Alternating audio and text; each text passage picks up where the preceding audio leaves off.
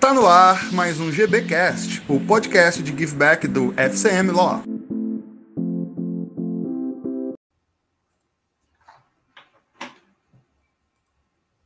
Foi. Olá pessoal, boa tarde. Fábio Sendão aqui do FCM Law. É, para mais um nosso papo de mercado. A gente tem feito aí com uma recorrência bem legal aí para trazer conteúdo aí do ecossistema de startups em geral. A ideia é a gente estar tá trazendo de todos os tipos de players. Então, já conversamos com investidores, fundos, startups, empresas. A ideia é trazer também pessoal da academia. Enfim, a gente trazer um pouquinho de conteúdo para a gente entender esse ecossistema como um todo. A ideia é trocar realmente uma ideia, bater um papo, pegar insights bacanas, entender um pouquinho a experiência de alguns empreendedores, investidores. E hoje, não diferente, a gente trouxe mais uma pessoa com uma bagagem bem legal, uma empresa que, que tem crescido muito aí nos últimos anos. E, pô, é um dos cases aí que a gente tem do Brasil. E é o Ricardo Lopes Correia, ele, é, ele é CEO da Hamper. Então a Hamper já, já acompanha o trabalho da Hamper há um tempo aí, a gente já também já foi cliente nosso, enfim, a, conheci a Hamper pelo, até pelo Fábio Pova da Smart Money Ventures e é muito bacana ter o Ricardo aqui hoje, acho que vai ser super legal. E a ideia é ele contar um pouco da experiência dele, falar um pouco também do que, que é a Hamper, é, com, com, como eles estão trabalhando, e eu queria trazer também alguns assuntos relacionados a vendas, enfim, tem muitos advogados também que, que acompanham a gente, não só os empreendedores e outras empresas e empresários que também acompanham nosso trabalho, mas muitos advogados, eu acho que o assunto que ele traz é, pode ser útil para todo mundo, aí, então bacana conhecer um pouco a empresa dele. E já passo a palavra para o Ricardo, já agradecendo ele pela disponibilidade do tempo, estar tá aqui com a gente trocando essa ideia. Ricardo, prazerzaço ter você aqui conosco e se pudesse apresentar, contar um pouco da sua história aí como empreendedor até chegar na Hamper e aí depois a gente segue o papo aí, entendendo melhor também como a Hamper funciona. E outros assuntos aí que eu acho que, vai ser legal. Vamos nessa. Bom, Fábio, obrigado aí pelo convite. Prazer estar aqui com você e com a tua audiência. Espero contribuir com um pouquinho do meu conhecimento. É, bom, eu sou o Ricardo Corrêa, sou um dos fundadores da Hamper, sou o CEO. É, eu trabalho no mercado de, de software, né, de tecnologia há 14 anos. Eu fiz minha carreira em, primariamente em marketing, depois fui estendendo isso para adjacências, né, para vendas e, e, áreas correlatas ao longo da minha jornada. Sempre trabalhei, né, como falei, mercado de tecnologia, empresas B2B, e acabei me especializando nisso. Em 2012, eu empreendi pela primeira vez como empresa de serviços, né? Então a Hamper não é a minha primeira empreitada. É, eu já tinha alguma experiência, alguma vivência naquela época e empreendi pela primeira vez com serviço através de uma agência de marketing. É, através dessa agência eu atendi mais de uma centena de clientes é, de uma forma bem consultiva, né, bem mais tailor-made, entendendo melhor é, as operações e os canais dessas empresas. Foi, foi possível através disso conhecer os diversos modelos e validar muitas coisas, até que uma hora a gente firmou o pé no que realmente a gente era bom de fazer, do que a gente queria fazer pelos próximos anos e investir no desenvolvimento de um produto, né? Então, de uma forma muito abreviada, a gente acabou caindo na ideia da Hamper, porque a gente viu que prospecção é um canal muito importante, é o principal canal de uma, de uma empresa B2B, é, e que existe muita, muito pouco tecno, muitos, muitas poucas tecnologias disponíveis para isso, o que acaba ocasionando muito, muita perda de tempo dos vendedores e um problema muito maior dentro das empresas, porque as empresas elas acabam tentando resolver o problema de prospecção delas alocando um dos recursos mais caros que ela tem, que é o tempo do vendedor. E aí o vendedor alocado em prospecção ele desmotiva, ele não bate meta, isso vira uma bola de neve dentro da empresa e a gente viu que é, ali estava um problemaço ótimo para a gente resolver, que já existia tecnologia disponível no mercado pra, suficiente para a gente desenvolver, que o timing adequado era esse.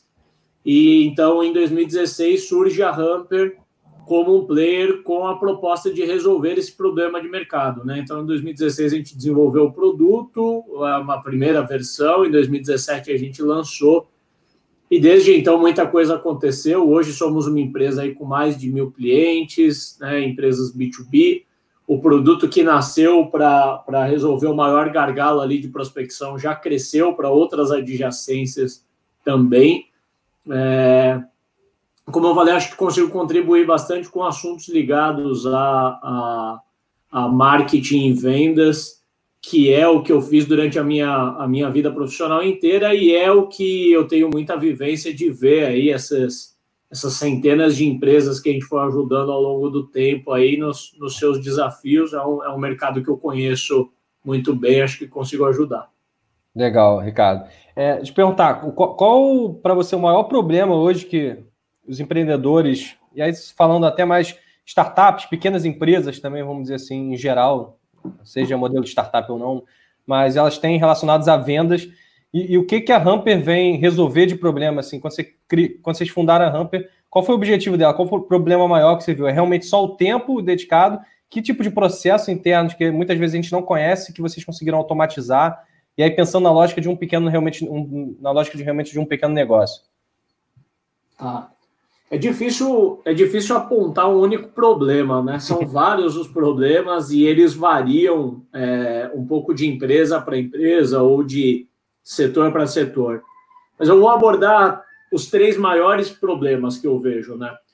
É, o primeiro deles é, é a falta de leads. Né? Leads, para quem não está familiarizado, são os, os, novos negócios né, que a empresa gera e eles são o, o insumo da área comercial. Né? Então, assim, é igual é, igual no, no, numa linha de produção, você precisa colocar matéria-prima né, para sair um produto final na área de vendas, você precisa colocar leads na boca de entrada para sair cliente pagante na, na boca de saída. É uma questão é, muito lógica, mas que ainda, né, muito, muitas empresas no Brasil ainda não param para olhar na importância disso. Então, basicamente, assim, elas falam, poxa, a gente não está crescendo. Por que, que a gente não está crescendo? Ah, porque, que a gente, porque a gente não vende. Por que, que a gente não vende? Ah, porque o vendedor é ruim, sei lá, vai, vai colocar... É, culpas no acaso, mas eu acho que a base de tudo é ter uma geração de leads estruturado, né? Há quem diga que leads cura tudo, né? Quando você tem uma empresa que gera muito leads,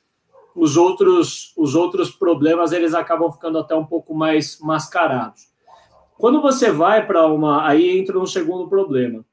Quando você vai para uma estratégia de vendas que envolve geração de leads, você começa a operar mais em volume e você começa a, a ter que olhar mais para eficiência do seu processo. E eficiência anda junto com tecnologia.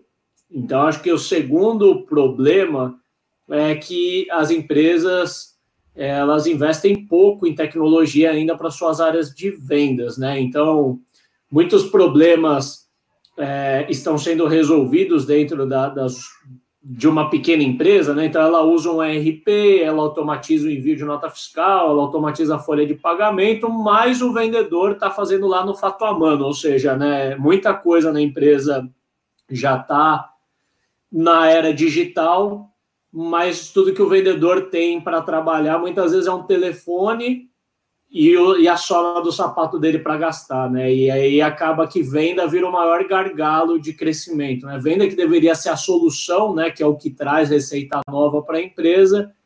A empresa ela está rodando a pé naquilo. E, e aí a terceira, e que eu acredito que amarra tudo isso, é a quantidade de desinformação que existe, né? Ou, ou a falta de educação é, que a gente tem até com relação a outros mercados, né? Então, o, o empreendedor brasileiro, né, qual que é a característica? E aqui eu não estou falando só de startup, eu estou falando de uma forma geral. Né? geral. Né? Qual que é a característica de alguém que abre um escritório de advocacia, por exemplo, ou abre um escritório de, de, de contabilidade?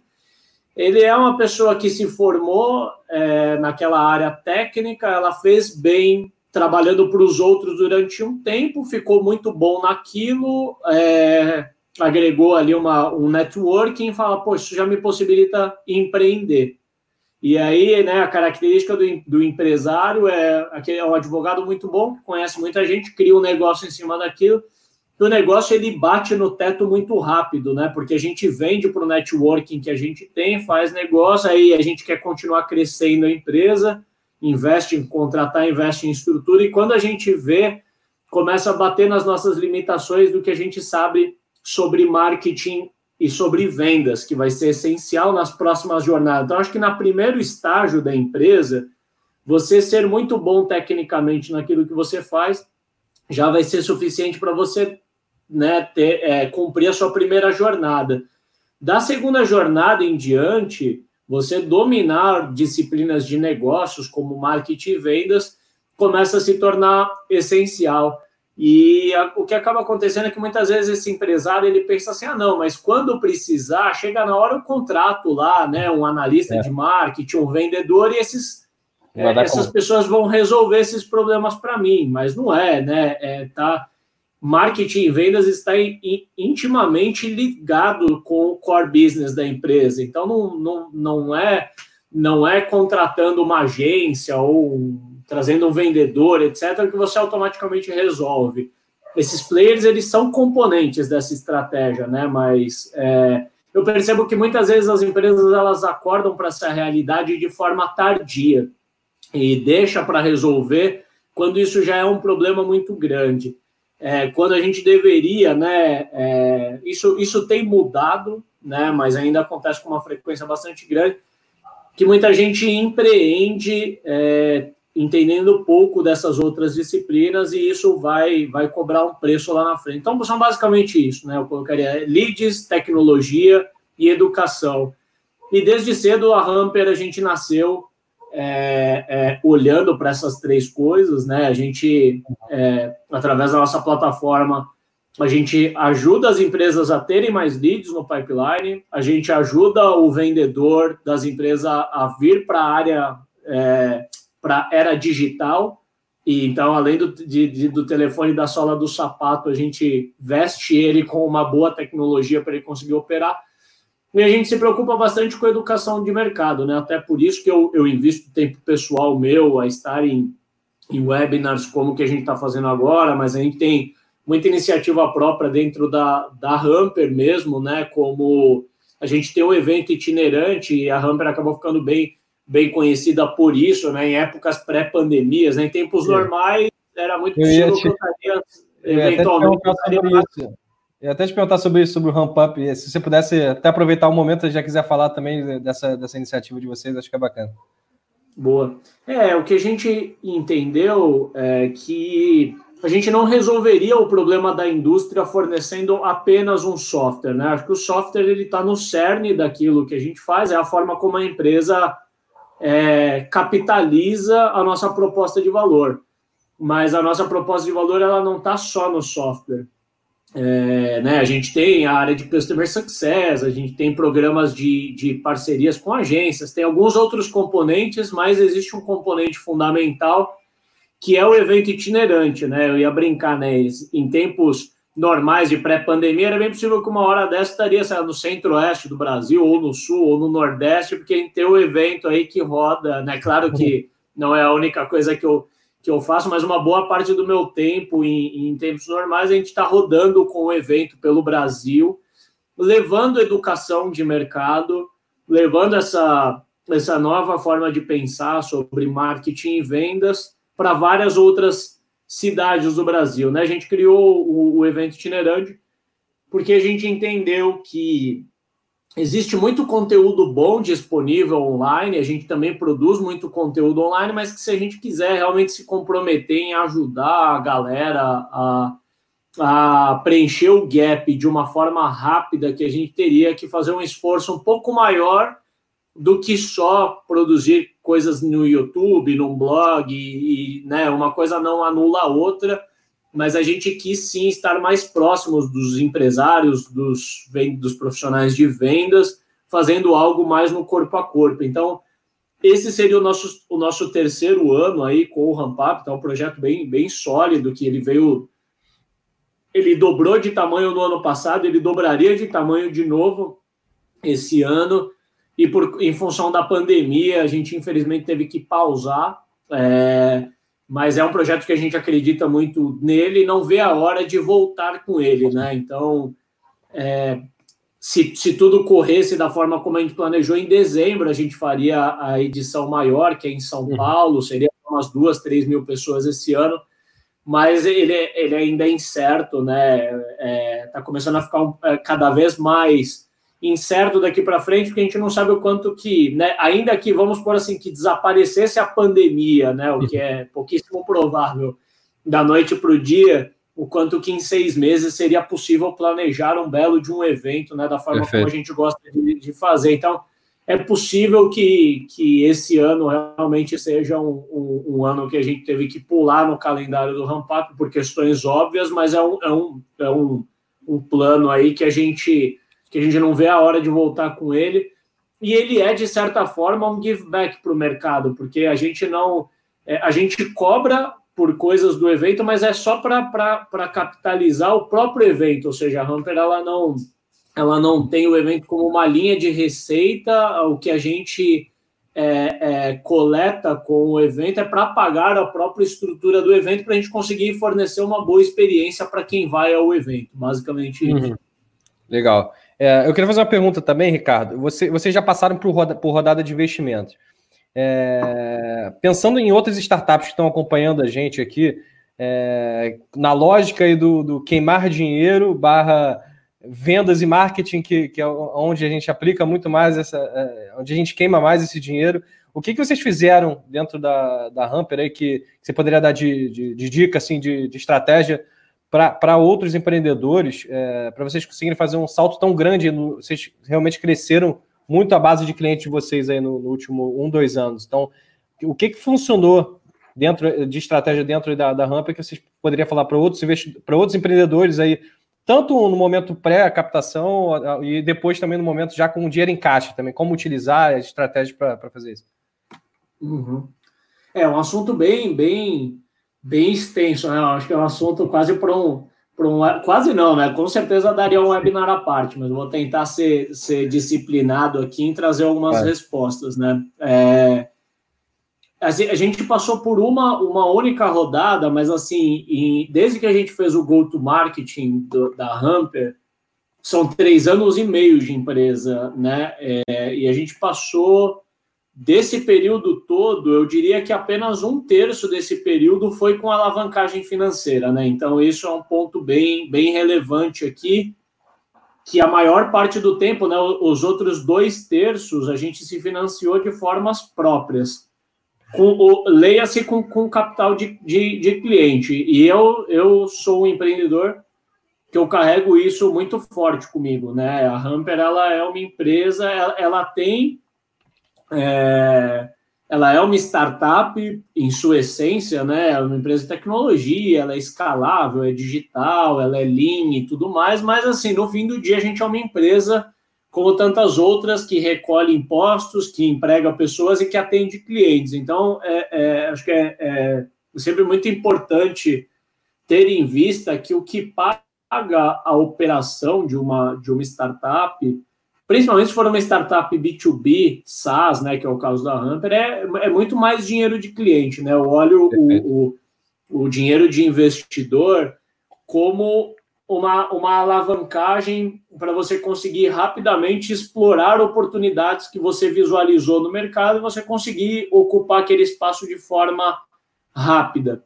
Isso que eu estou falando naturalmente é, não, não pode ser considerado uma verdade absoluta. Tem um pouco do viés de onde eu olho para as coisas e, e, que é inerente ao tipo de negócio da Hamper. Você tem, por exemplo, é, negócios que são muito mais dependentes de captação do que a Hamper, né? Por exemplo, um negócio, é, via de regra, um, um marketplace ou algum negócio B2B que vai revolucionar uma indústria muito grande possivelmente vai queimar capital durante muito tempo e esse negócio ele vai se tornar lucrativo muito a longo prazo, com ganhos em escala, né? Somente uhum. depois que você ocupou um espaço muito grande é que fica interessante você tentar capitalizar aquela, aquela oportunidade.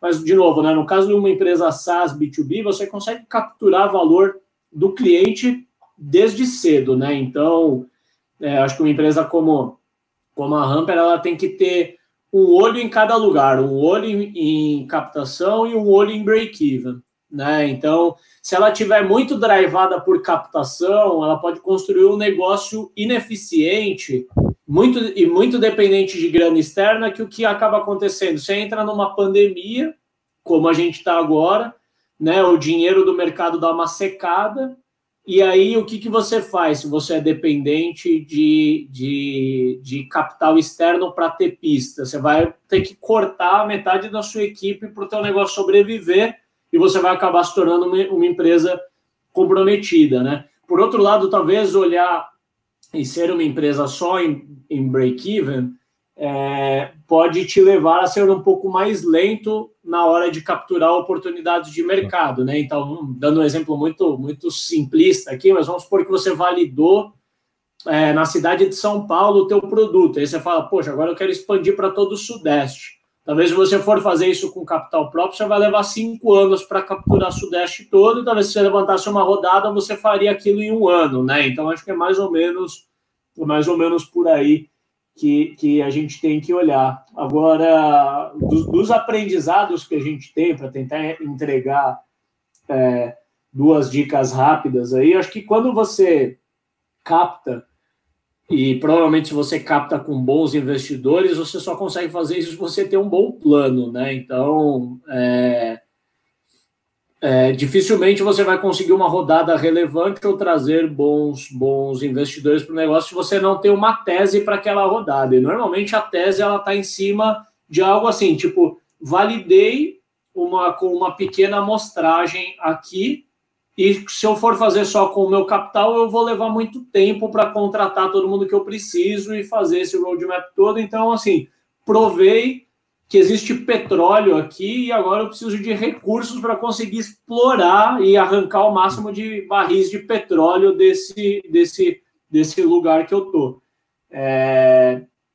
Por outro lado, quando você quando você rola, então essa, essa é a dica, né, para quando você vai alocar bem depois capital, depois é você ser bom de execução e, e, e conseguir realmente é, capturar aquele valor que você visualizou antes e basicamente executar bem, né? Aí é dia a dia, né? Acho que parece óbvio, mas muita gente olha menos para essa parte de execução, né? E acho que tem uma parte da, da vida do empreendedor menos glamurosa, eu sempre gosto de falar sobre, sobre ela, que é acompanhar a execução, né? Quase todo, né? Não vou generalizar, mas é, é uma característica comum do empreendedor gosta de sair na, na, na, exame, né? De pô, anunciar que levantou rodada, tá no palco falando, fazendo palestra, ou tá contratando gente, mas tem uma parte menos glamurosa do trabalho que é acompanhar a execução, é alinhar as equipes, é se envolver com problemas cascudos, tipo a inadimplência da empresa tá alta, o índice de cancelamento tá alto, o caixa tá acabando, né? São coisas menos glamurosas no dia a dia mas que é essa parte que faz toda a diferença. E aí, independente da, de, da estratégia da empresa, ser uma estratégia mais de bootstrap ou de operar mais em break-even ou uma estratégia de fundraising, é, os empreendedores eles têm que ser bons de execução. Né? Acho que isso serve para qualquer dos caminhos que ele adotar a seguir. Acho que você falou várias coisas que eu concordo muito, até vários empreendedores é, chegam até a gente, até, né? A gente é um escritório, mas muito é, drivado mesmo de investimento, né? Ah, quero, quero conseguir investimento. E às vezes você começa em uma reunião de uma hora você já consegue entender que a pessoa não se preparou nada. Então, assim, é, acho que a lógica do, do investimento startup ela tem várias questões de alavancagem para determinados fins específicos quando você tem um plano para fazer que você quer fazer com aquele dinheiro. E acho que as pessoas confundem muito isso. Então, perfeito. E acho que também, como ainda bem que você falou disso também, o melhor dinheiro também acho que é o do cliente, né? Então, é, para desmitificar um pouco isso, né? Como vocês conseguiram se alavancar bastante com, com recursos aí do, do realmente de, do, dos próprios consumidores, vamos dizer assim, ainda que seja modelo B2B. Até juntando uhum. nisso numa pergunta aqui do Caio e com também uma pergunta que a gente está gostando de fazer, que é a pergunta clichê relacionada ao Covid, né? É, o, o, ele perguntou aqui se na, na, o Caio está perguntando se numa era agora que já era digital e talvez esteja sendo acelerada por conta da pandemia nos últimos meses, é, se ficou mais fácil a conectividade para modelos B2B. E aí eu queria conectar essa pergunta também em relação ao modelo de vocês. É, o que, que aconteceu em relação à estratégia anterior, pré-Covid, e, e, e durante Covid e agora pós-Covid, quando isso finalmente passar, mas isso afetou muito vocês, é, positivamente ou negativamente? Não afetou? É, e como vocês estão lidando com isso hoje dentro da, da Hamper? É, começando aí pela parte da, né, de, de como que a gente tem observado a, a, a transformação né, de, de vendas B2B, é, com certeza acelerou, né, porque o, o, o, que, o que acabou acontecendo na prática é que começa pelo fato de que não dá mais para a gente visitar clientes, né? Então, é, para quem estava ainda numa zona de conforto com o modelo anterior, né, o que estava acontecendo é que assim todo mundo no fundo sabe que precisava se modernizar, mas dá sempre para deixar um, um pouco mais para depois, porque fala, poxa, ainda, né? Ainda tô, por mais que tá está jorrando menos do que jorrava há, há uns anos atrás, eu ainda estou conseguindo me manter com isso. Então deixa para depois, né? Então fica sempre Cara, deixando para depois. A advocacia está muito assim. As pessoas, a gente já vinha falando, mas eh, foi um baque para muita gente que teve que acelerar e, e viabilizar de uma hora para outra home office, servidor em nuvem, grande parte. É, recentemente até uma pesquisa, 22% não usava nem uma legal tech, não usava nenhum tipo de software dentro do, de um escritório. Então, perfeito.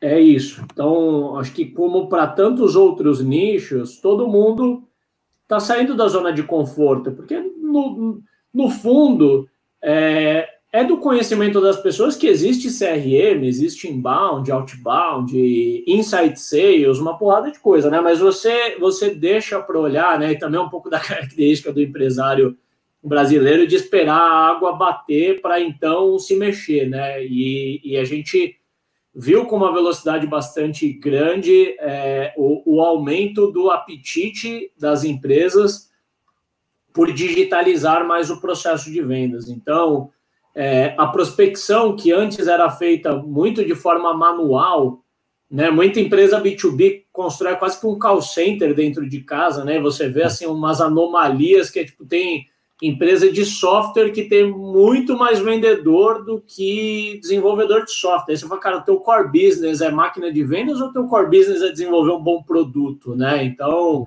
né, a gente via as coisas virar, né, algumas anomalias acontecendo aí de, de, de ter que ter muito investimento em headcount para você conseguir compensar, mas é, acho que a galera estava olhando pouco para a eficácia desse processo. E a outra questão é, é o modelo custoso de venda, de você ter é, o vendedor na rua o tempo todo, indo tomar café lá no cliente para ver se tem uma oportunidade de vender. Eu acho que né, é, é, a gente está tá entrando no modelo um pouco mais digital e mais prático, né? De, de processo mesmo de venda, de tecnologia. Acho que com isso todo o mercado ganha, né?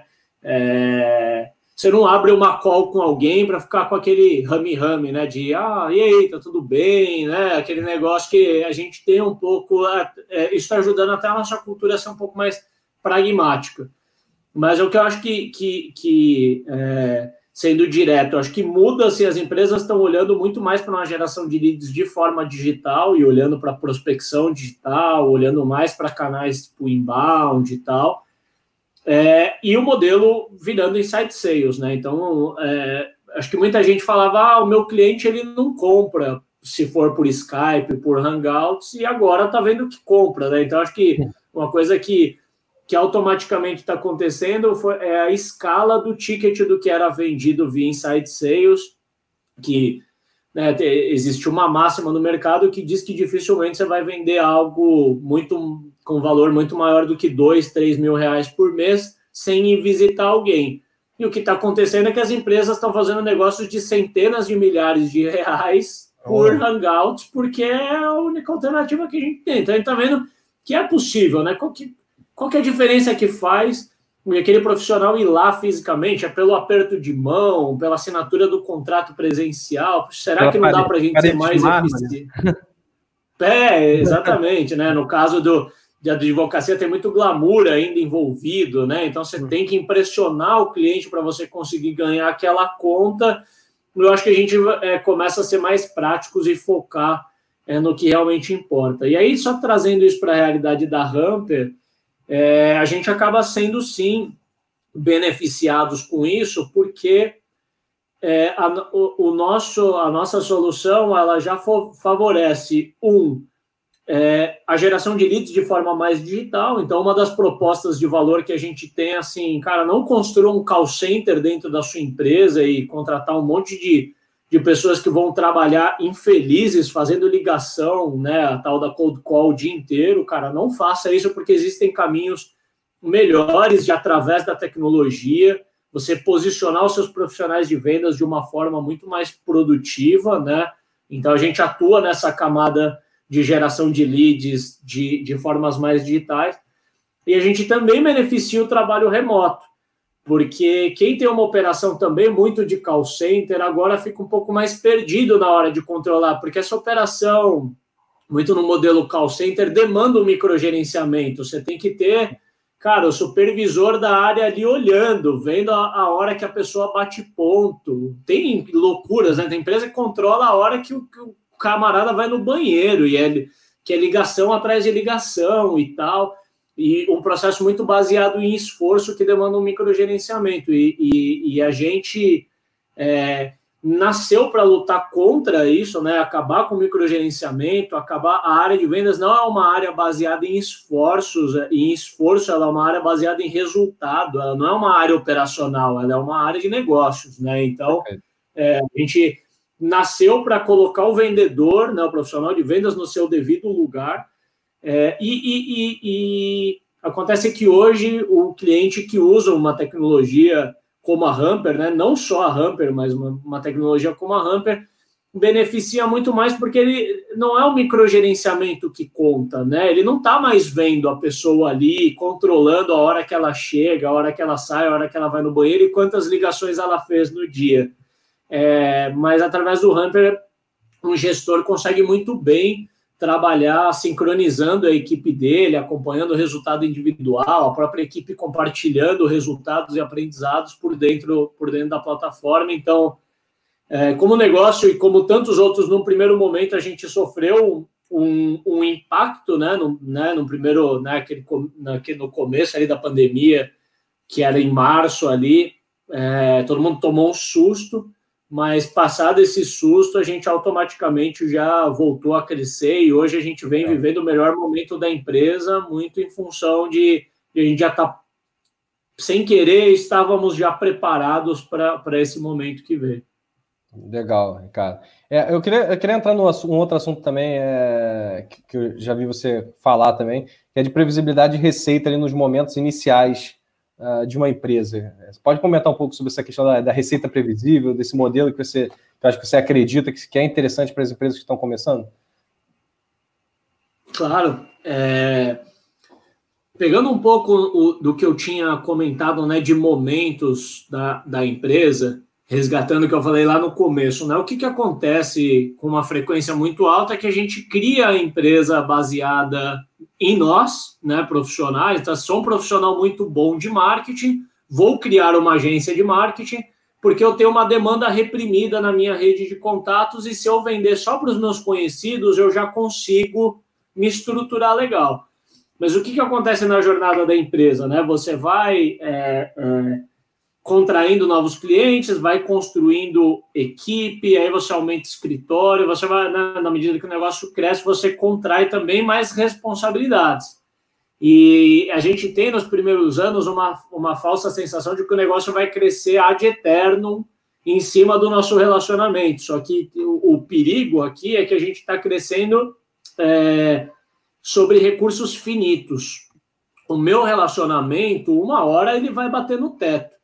E as indicações de clientes também, uma hora elas come, ela começa a ficar mais escassa, porque quando é, é, é, a dor de, e o dilema de toda empresa, que é quando você começa a crescer e você precisa começar a delegar coisa para a equipe, até aquela equipe já estar rampeada e atingir excelência, você tem um período ali que não é mais a mesma coisa, né? Assim, aquele, aqueles cases que você que construía no começo, porque você estava no cliente, né? Aquela venda baseada em credibilidade, porque você que é o dono do negócio ia no cliente e cada visita que você fazia, você voltava com o contrato debaixo do braço, porque, né? Poxa, é a credibilidade, né? É, ela é diferente. O, o dono ali ele coloca atributos como energia na venda, transmissão de confiança que é difícil de replicar.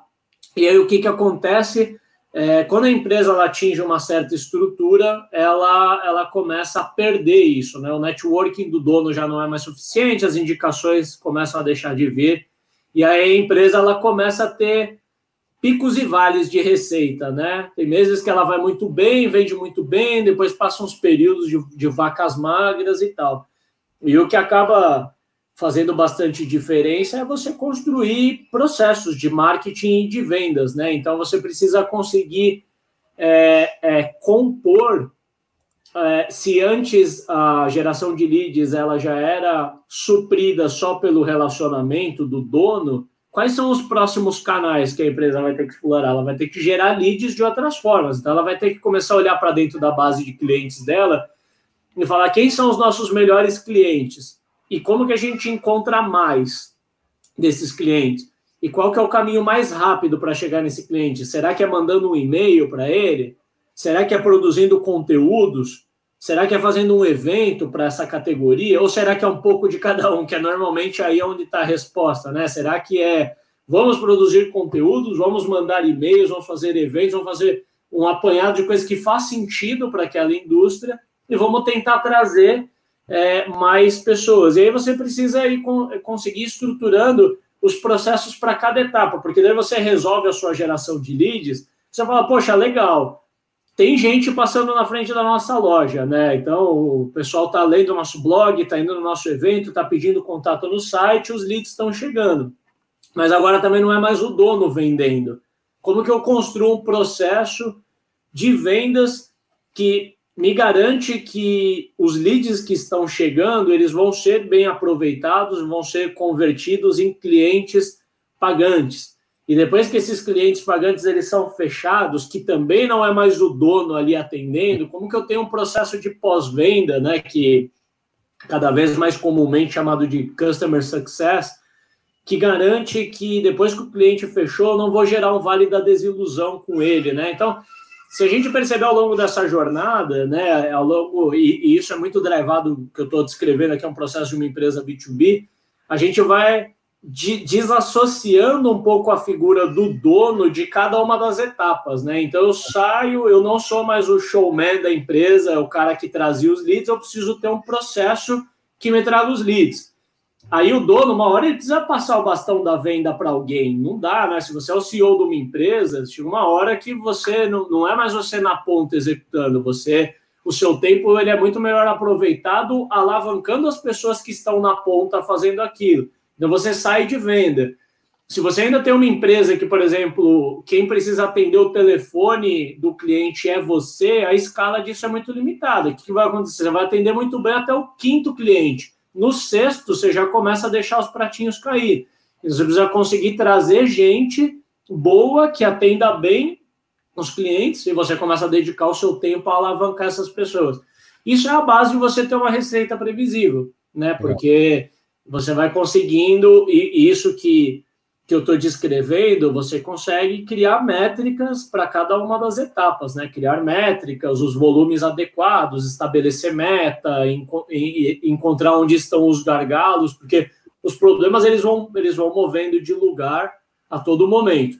Mas quando você começa a conseguir, cada, cada gargalo desse que você destrava, a sua empresa consegue crescer mais um pouquinho. E é assim que você vai conseguindo ali e empilhando uma receita mês a mês que te possibilite se manter em ritmo de crescimento, mesmo não sendo mais você o dono ali, estando na linha de frente.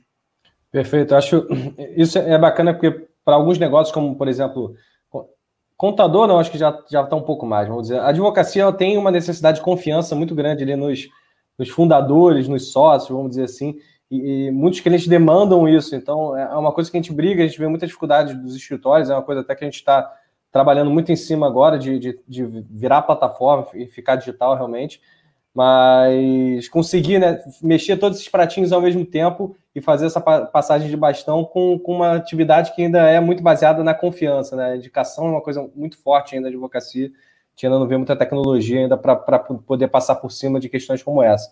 Mas é uma, uma, coisa importante de a gente citar, né, que parece que, que tem um dilema ainda maior quando o assunto é advocacia ou consultoria, mas se a gente for olhar, né, até o, o é, uma sociedade de advogados, os advogados eles emprestam, emprestam entre aspas, o sobrenome deles para o nome da sociedade. Então, assim, é, indiretamente, as pessoas vão estar sempre ligadas àquilo, né? Então, quando eu estou contratando uma sociedade de advogados, tudo bem para mim se não for o nome que está na porta do escritório vindo aqui me atender, desde que é, é, é aquela pessoa ela está por trás daquilo, garantindo a qualidade. Então, é de novo, né? Você vai, você vai criando um, um, um método ali que não precisa ser você indo no cliente, só que as pessoas que padrão, vão né? no cliente eh, tem o seu padrão, exatamente. Então, são pessoas que são alavancadas por você, são instruídas por você. Né? Eu acho que até uma recomendação é, é, que acho que, que colabora aqui. É, tem um podcast brasileiro chamado Like a Boss. Inclusive, eu tenho uma, um, um episódio gravado com eles, eu sou muito fã, eu ouço todos e tem a história da Stefanini lá. A Stefanini é uma consultoria, uma consultoria que nasceu como uma consultoria de, de TI, mas hoje abrange muito mais coisas. E que o presidente da Stefanini, que é, leva o nome Stefanini, ele comenta isso, né? No começo era eu indo, era eu fazendo, os clientes eles queriam falar comigo. Hoje a Stefanini tem milhares de pessoas distribuídas em não sei quantos países. Eu não vou me lembrar em detalhes agora, mas assim, é, é, um, é um negócio muito grande, muito capilarizado. Mas o que ele fala é isso: é, é, o meu nome ele continua ali, a minha credibilidade está ali. Então eu estou ali garantindo que o padrão de qualidade ele exista, mas eu já não dou mais conta de estar em todas as pontas ao mesmo tempo. Perfeito. É, tem tem uma, uma pergunta mais voltada para o ambiente jurídico, é, até para depois a gente se encaminhar para as finais, mas a gente sempre tenta trazer uma pergunta mais para o ambiente do direito. E eu acho que casa muito com, com o modelo hoje que a gente tem de marketing digital, vendas no ambiente digital também, que é relacionado à proteção de dados, LGPD. Então, queria que você comentasse um pouco o quanto, se você está por dentro, não tiver, não tem problema, mas quanto a, a essa lei, lei geral de proteção de dados aí que a gente ainda está vendo quando ela vai começar, enfim, a princípio é ano que vem, é, mas o quanto ela impacta os modelos como, como da Hamper e quanto você vê que, que isso vai impactar positivamente ou negativamente né, no ambiente, aí, tanto de marketing quanto vendas no ambiente digital. Positivamente, eu vejo que nós, como consumidores, vamos nos sentir menos violados, né? Se a gente pegar é, alguns alguns casos de, de uso de vazamentos de dados, você tem desde de casos que, né, que você ouve boatos aí de coisas que tipo vaza é, particularidades suas de exame que você fez e de acordo com aquilo você acaba caindo num, num, num banco de dados ali que vão te exibir publicidade de, de acordo com tendências que você tem de questões ligadas à saúde. Então são coisas. Tem muita gente que que acha já invasivo a, a, a, história dos cookies, né? Falar, ah, pô, eu visitei o site da empresa tal e depois ficou aparecendo um banner. Acho que behind the scenes existem coisas muito mais, mais profundas que, que não chegam no conhecimento de geral, né? Então, acho que assim, né? É, é, o que vai acabar acontecendo é que nós, como consumidores, seremos menos, menos é, violados. Agora, eu, eu, naturalmente eu preciso entender da lei, não do ponto de vista técnico e jurídico, porque não é a minha área de especialização, e, e aí eu, eu, eu, eu, eu preciso contar com especialistas. Na Hamper a gente tem uma, uma consultoria jurídica que nos apoia com, com LGPD da perspectiva jurídica, e uma consultoria técnica, porque como a LGPD está é, tá envolvida também no nosso core business. A gente, como empresa que, que mexe com informação dos nossos clientes, a gente precisa cumprir é, com questões como criptografia de dados, segurança, a gente garantir para o nosso cliente de que o dado dele está preservado. Do, do, ponto, muita gente me pergunta da LGPD porque entende que o que a Hamper faz está numa linha tênue ali, né? De isso está dentro ou não, né, da LGPD. o que a gente faz na prática, né, a gente, a gente transforma dados, né, a gente des descobre dados, transforma dados, faz conexão entre empresas, é, e muita gente pode interpretar assim, poxa, será que o fato de a Hamper conseguir descobrir o e-mail de um tomador de decisão de dentro de uma empresa e possibilitar que eu envie um e-mail para ele, isso não, não fere né, a, LGPD, é, mas a gente não mexe com nenhum dado sensível e nenhum dado privado, né? O que a gente consegue fazer é através, por exemplo, como que eu chego no, no Ricardo Correa da Hamper? Se você digitar Ricardo Correa Hamper no Google, vai vir o meu perfil em vários lugares, incluindo redes sociais como LinkedIn, e o meu dado está público, né? E aí a gente tem um Big Data na Hamper com algoritmos, com muitos dados que a gente consegue linkar aquela pessoa à caixa de e-mail corporativo dela. Então, o e-mail corporativo não é um dado sensível, né? Diferente de eu saber que o Ricardo é um cara de 33 anos, que tem três filhos e que o CPF dele é. Então, a gente mexe com o e-mail profissional que não caracteriza com dado sensível. Acho que se eu explorar mais do que isso, eu, eu começaria a me ser, ser técnico demais. Mas o que, que o nosso cliente ganha com isso é que, como todas as outras empresas que lidam com dados de clientes, aí eu estou falando de todas as empresas, né? A gente usa vários softwares e vários aplicativos no nosso dia a dia que a gente muitas vezes nem sabe, mas o nosso CPF está lá, o nosso cartão de crédito está lá.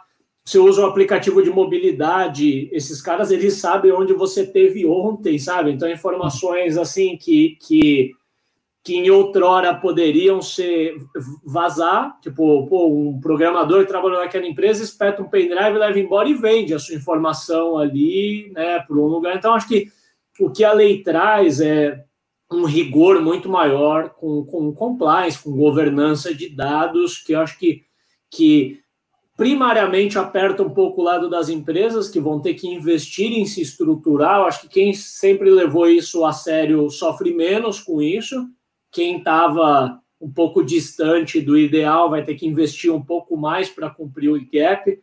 Mas no médio prazo, acho que todo mundo tem a ganhar, né? De novo, nós como consumidores de várias plataformas aí, a gente vai ter os nossos dados mais seguros nos lugares onde eles são armazenados e, e garantindo que eles são usados para as finalidades daqueles dados, sem correr tanto risco de eles estarem vazando por aí para fins de publicidade ou para outras questões.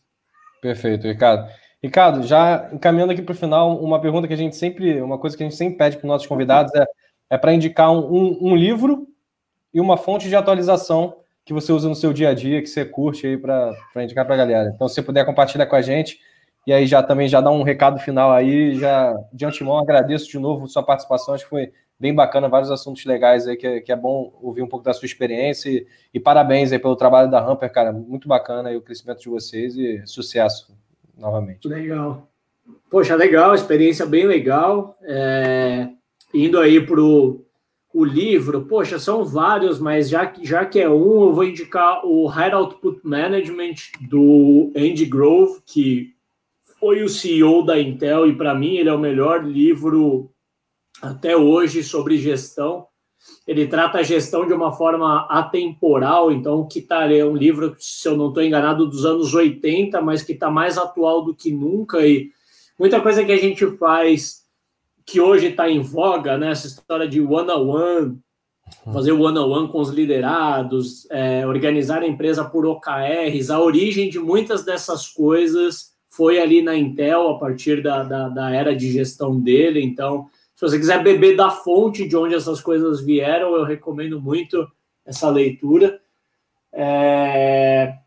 E, e, fonte de informação, eu vou mencionar duas que são para tempos diferentes. Eu gosto muito de, de estar informado no que acontece na minha indústria, que está acontecendo agora. Então, para isso, eu acompanho algumas newsletters. Né? No, no meu caso, como eu estou na indústria SaaS, na indústria de startups, eu leio muito Crunchbase, CB Insights, The Information. É, acho que tem umas brasileiras legais aí, tem a do, do Rodrigo Dantas, que é a Start, Startups, eu acho, .com.br ou .com, uma coisa assim. Ele tem o, o, o podcast Like a Boss também, que é uma fonte de informação muito boa. Então, acho que assim, para estar tá bem, bem, bem inserido no que está acontecendo no agora, eu gosto muito dessas newsletters, desses, desses portais é, que publicam muita informação relevante, mas sempre que eu quero me especializar e aprofundar, aí é livro, cara, aí é o meu Kindle, é o meu, meu melhor amigo nessas horas. Então, eu estou sempre vivendo esses dois ambientes, né? Sempre para me manter informado, estou nas newsletters, nos portais, e para estar tá afiando melhor o meu machado ou ganhando mais conhecimento do, do, do, problema da vez que eu preciso resolver, aí eu prefiro comprar um livro, né, procuro me informar qual que é o melhor livro naquele tema, e aí mergulhar mais de cabeça naquilo, né, acho que daí não é leitura de artigo, tem que ser um, algo que você vai ficar 5, 10 horas imerso naquilo, trabalhando o seu cérebro para realmente você absorver o conhecimento. Bacana, Ricardo.